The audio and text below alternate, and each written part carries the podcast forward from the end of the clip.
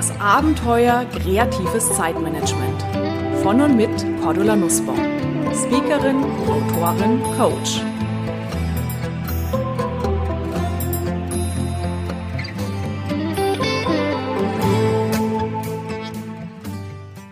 Liebe Hörerinnen und Hörer, jeden Tag haben wir mehrere tausend Entscheidungen zu fällen. Soll ich dem Kunden eine E-Mail schreiben oder lieber anrufen? Mich beruflich verändern oder da bleiben, wo ich schon lange bin? Mit Freunden ins Kino gehen oder lieber in die Badewanne gehen? Einen Kaffee trinken oder einen Tee, zum Sport gehen oder nein und, und, und, und, und. Eigentlich sollten wir in dieser Fülle der Entscheidungen gut trainiert sein, um gut und schnell und vor allem sicher mit Überzeugung entscheiden zu können. Aber Sie kennen es sicherlich aus Ihrem eigenen Alltag. Ja, wir hadern, wir grübeln. Was soll ich tun? Wie soll ich es tun? Soll ich das zuerst machen oder lieber nicht? Und selbst wenn wir Entscheidungen getroffen haben, blicken wir häufig zurück, sind unsicher, war es gut, was ich getan habe, war es die richtige Entscheidung? Wir wissen es nicht. Ja klar, viele Entscheidungen, da stellt sich erst Jahre möglicherweise oder Tage, Monate später heraus, ob es die richtige Entscheidung war. Und die treffliche Frage ist natürlich auch, was ist überhaupt eine richtige Entscheidung?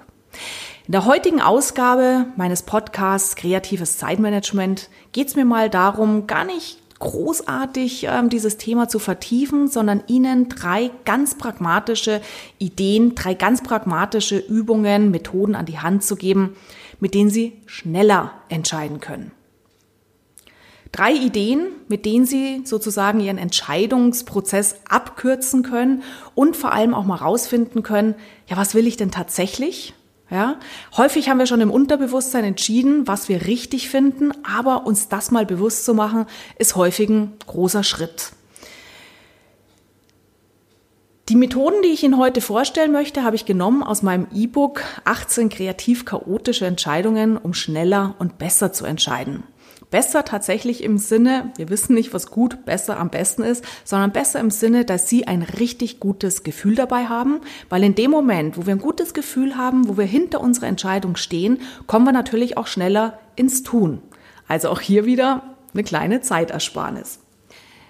Ich habe diese drei Methoden rausgenommen aus meinem E-Book Schneller entscheiden und gerne stelle ich Ihnen den Link, wenn Sie mehr von diesen Methoden haben möchten, in meinen Blog www.glücksfactory.de. Wenn Sie da auf die Rubrik Lesen und Hören gehen und dann auf Cordoras Podcast, da finden Sie den Link dazu.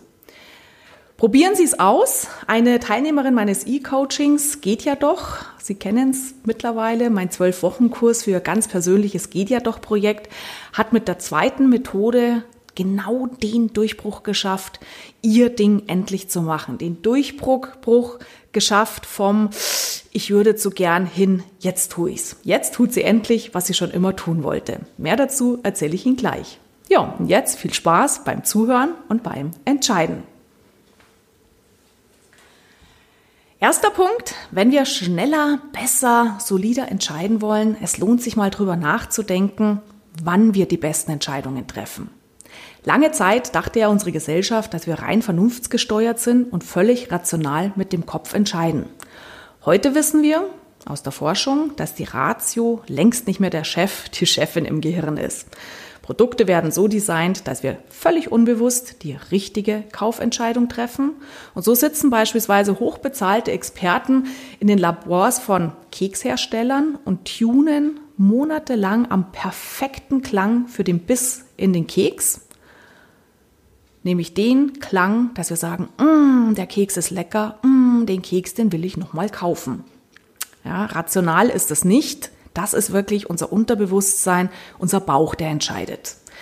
Und die Methoden, die ich Ihnen heute mitgebracht habe, sind auch drei Methoden, mit denen wir mal gucken können, was will unser Bauch, was will ich intuitiv. Die erste Methode nenne ich Stein des Weisen. Wann funktioniert diese Methode? Die ist gut geeignet, wenn Sie zwischen mehreren Alternativen schwanken. Ja, wenn Sie drei, vier, fünf Alternativen zur Auswahl haben, was Sie gerne tun möchten, was Sie eigentlich tun könnten. Nehmen Sie stellvertretend für jede Alternative einen großen Stein in die Hand. Also suchen Sie sich, sagen wir mal fünf Alternativen habe ich, suchen Sie sich fünf Steine, die stellvertretend für jede Möglichkeit stehen. Das können kleine Kiesel sein, das können wertvolle Steine sein, das kann ein großer Stein sein. Ja, einfach mal völlig intuitiv diesen Stein nehmen. Nehmen Sie die Steine immer abwechselnd in die Hand und blicken Sie darauf. Fragen Sie sich jetzt, welcher Stein fühlt sich besser an? Welcher wiegt schwerer? Welcher wiegt leichter? Welcher gibt mir das bessere Gefühl? Welche Gedanken gehen mir durch den Kopf, wenn ich jeweils den einzelnen Stein in die Hand nehme? Und beschreiben Sie dann mal, was jeder Stein mit Ihrer jeweiligen Alternative zu tun hat. Also im Sinne von äh, dieser Flusskiesel, den ich vor drei Wochen beim Spaziergang an der Isar, an der Elbe, an der Alster äh, mitgenommen habe. Der Bezug zu meinem Projekt, zu meiner Idee, zu meiner Möglichkeit ist hm, hm, hm, hm. Vielleicht gucken Sie auch mal drauf, ähm, wieso habe ich eigentlich für die eine Alternative den wertvollen Trommelstein genommen, den ich mal geschenkt bekommen habe, und für den andere, für die andere Alternative eigentlich einen relativ billigen, unscheinbaren.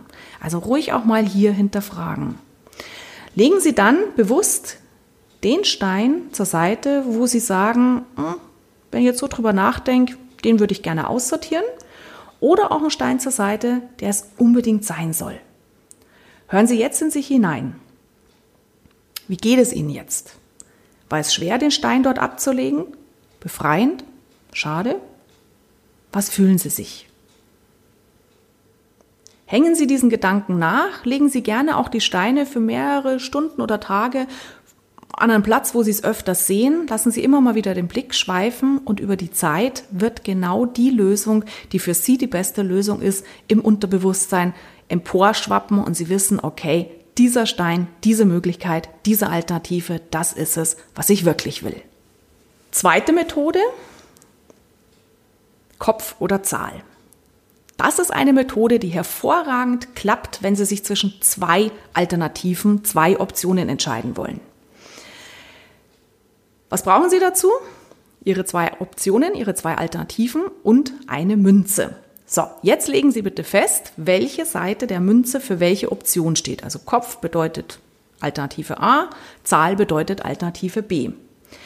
Jetzt werfen Sie die Münze in die Luft, fangen die Münze also zugedeckt auf Ihre Hand, dann decken Sie die Münze auf und jetzt kommt der entscheidende Moment. Es ist nämlich völlig egal, was oben liegt, sondern entscheidend ist, wie geht es Ihnen in dem Moment, wenn Sie aufdecken. Wenn Sie zum Beispiel sehen, ah, Zahl liegt oben, das ist Alternative B. Und Sie merken so, oh, nee, bitte nicht, ich will gleich nochmal werfen. Dann wissen Sie, Ihr Unterbewusstsein favorisiert Alternative A. Ist es genau umgekehrt? Dann ist es umgekehrt. Das heißt, wie gesagt, entscheidend ist nicht, dass Sie das tun müssen, was die Münze anzeigt, sondern entscheidend ist es, welche Gefühle kommen bei Ihnen gerade hoch, welcher Gedanke ist es, ja, super, genial, hm, dann wissen wir auch, das, was als Alternative angezeigt wird, ist auch das, was Sie gerne machen möchten. Kommt so, eine, kommt so in der Impuls, ah, darf ich gleich nochmal werfen, dann bitte wissen wir, die Alternative ist es nicht, die andere. Und kommt so ein Gefühl wie, ja, Mai, okay, ja, dann wissen wir auch, im Prinzip ist es völlig egal, für welche der beiden Optionen Sie sich entscheiden. Beide sind für Sie völlig gleichwertig, vom Bauchgefühl her völlig ebenbürtig. Dann können Sie im Prinzip auch tun, eins von beiden, es ist egal und damit Druck aus dieser Entscheidungssituation rausnehmen.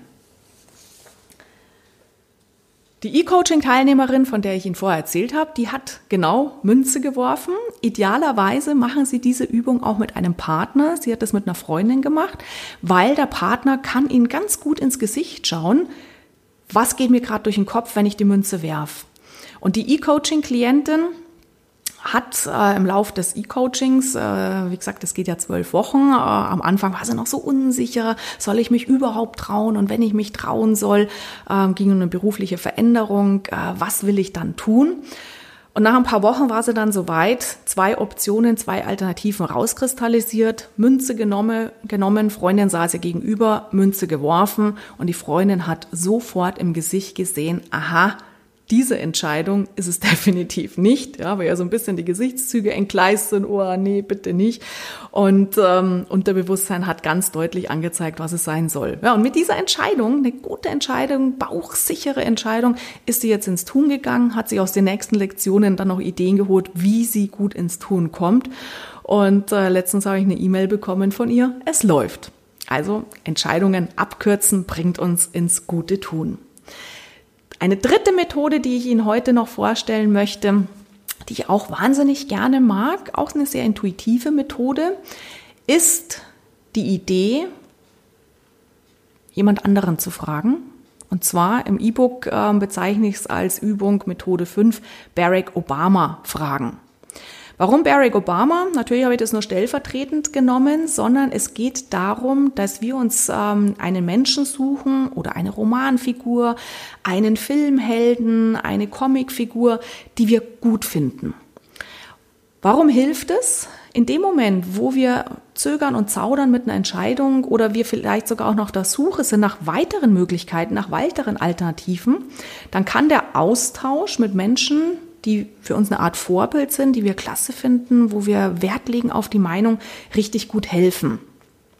Und das Schöne ist, bei dieser Methode müssen wir den anderen Menschen nicht persönlich treffen, sondern wir gehen sozusagen in einen stillen Dialog mit dem anderen und fragen uns beispielsweise, wie würde der andere in dieser Situation entscheiden. Kann auch ein fiktives Gespräch führen mit meinem virtuellen Partner dass ich sage, ähm, Barack Obama, was würden Sie in dieser Situation machen oder was würdest du in dieser Situation machen? Detektiv Columbo, was würdest du in dieser Situation machen? Pippi Langstrumpf, der Terminator, Al Capone, völlig egal, der Dalai Lama, der Papst, ähm, das können auch ähm, beispielsweise Menschen sein, die näher dran sind an ihnen, dass sie sagen, ah, ich hatte mal einen echt genialen Vorgesetzten, den Sven Müller, den fand ich richtig klasse.